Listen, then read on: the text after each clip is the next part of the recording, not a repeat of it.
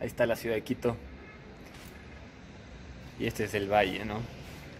Les comparto el valle y la ciudad.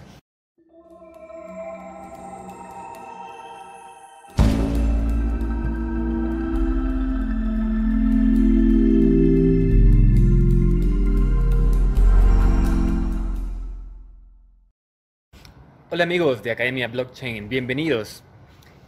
Este es un mensaje corto, una idea que quería compartir con ustedes. Y es,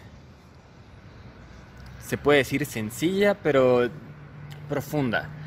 Y es que miren, creo que Bitcoin ha sacado a la luz algo en la psicología de las personas. Y eso es tal vez el aporte más importante de Bitcoin.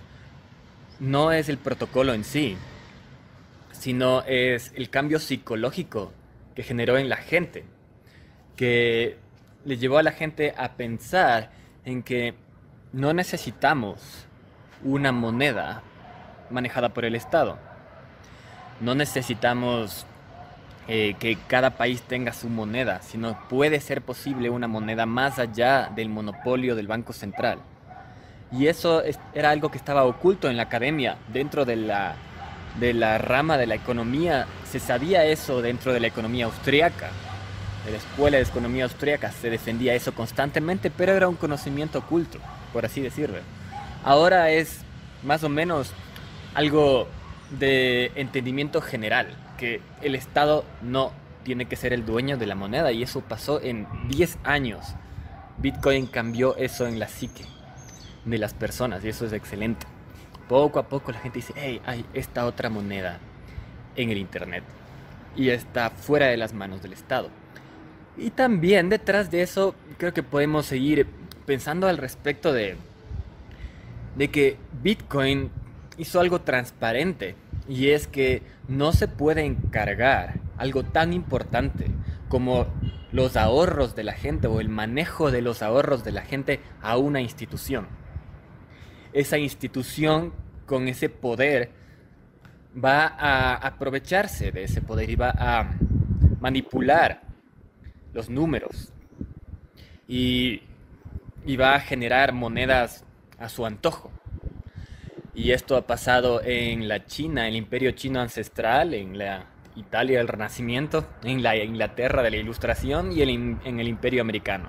O sea, es algo que simplemente es constante. Entonces podemos estar seguros que si es que le encargamos un pedazo importante de información a una institución, ese centro de poder se va a corromper y, y van a, a maniobrar con esa información, con la moneda como quieran.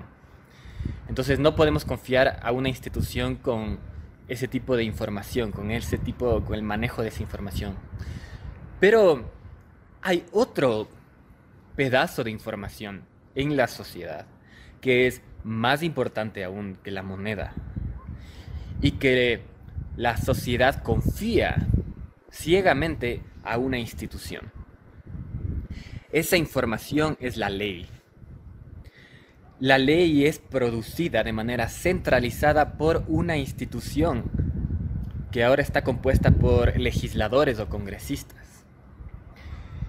Si nosotros no confiamos en los bancos para que manejen los ahorros de la gente y por eso tenemos a Bitcoin y a todas las criptomonedas, ¿por qué podemos confiar en los legisladores para que legislen y generen este otro pedazo de información más importante aún, que es la constitución?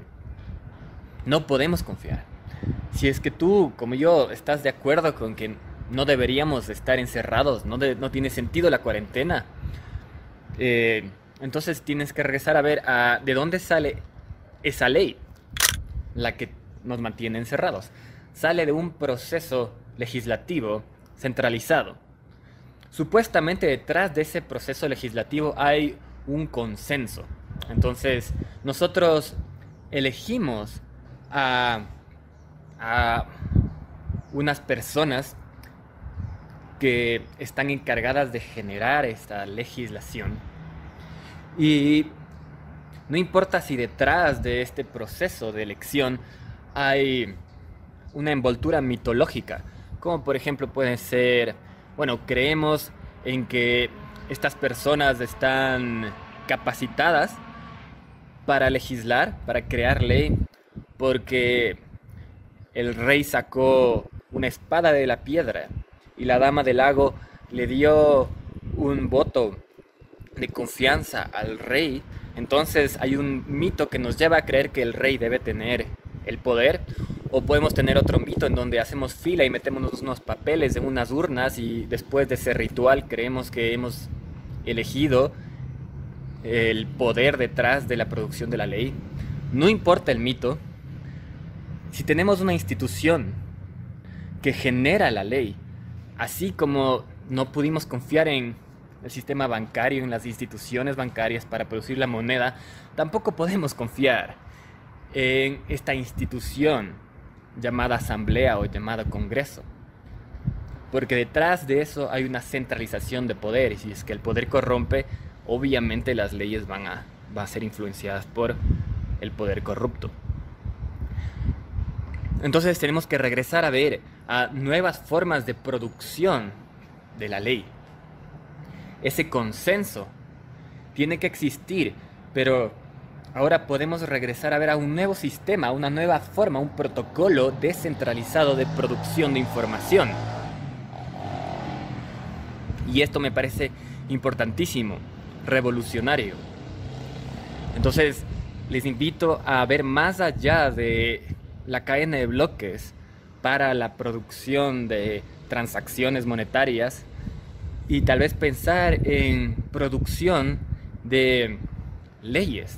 ¿Qué son leyes sino contratos? Ahora tenemos contratos inteligentes. Entonces no es algo tan difícil de imaginar. Bueno, eso es todo amigos. Era una idea que quería compartir con ustedes. Les mando un gran abrazo. Estamos en contacto. Chao. Y amigos, amigas, si es que les gusta este contenido, por favor considera apoyarnos en Patreon. Pueden ver los beneficios que tiene cada uno de los niveles de apoyo y te agradecería mucho si es que puedes apoyarnos. Si es que ya nos apoyas en Patreon y quieres ayudar al mundo de otra manera o si simplemente quieres ayudar al mundo de otra manera, visita el proyecto Help Today Now, que me parece excelente. Fundación Help Today Now.